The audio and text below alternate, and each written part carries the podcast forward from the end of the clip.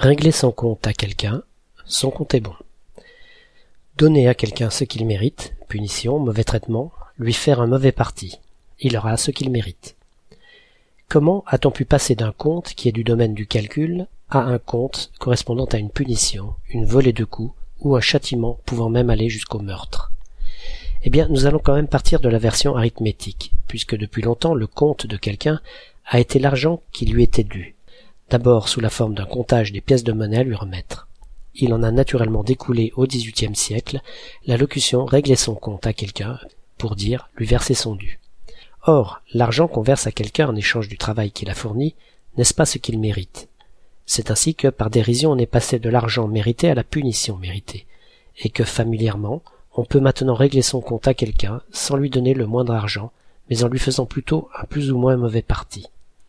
La forme son compte est bon suppose la certitude que la menace va être appliquée.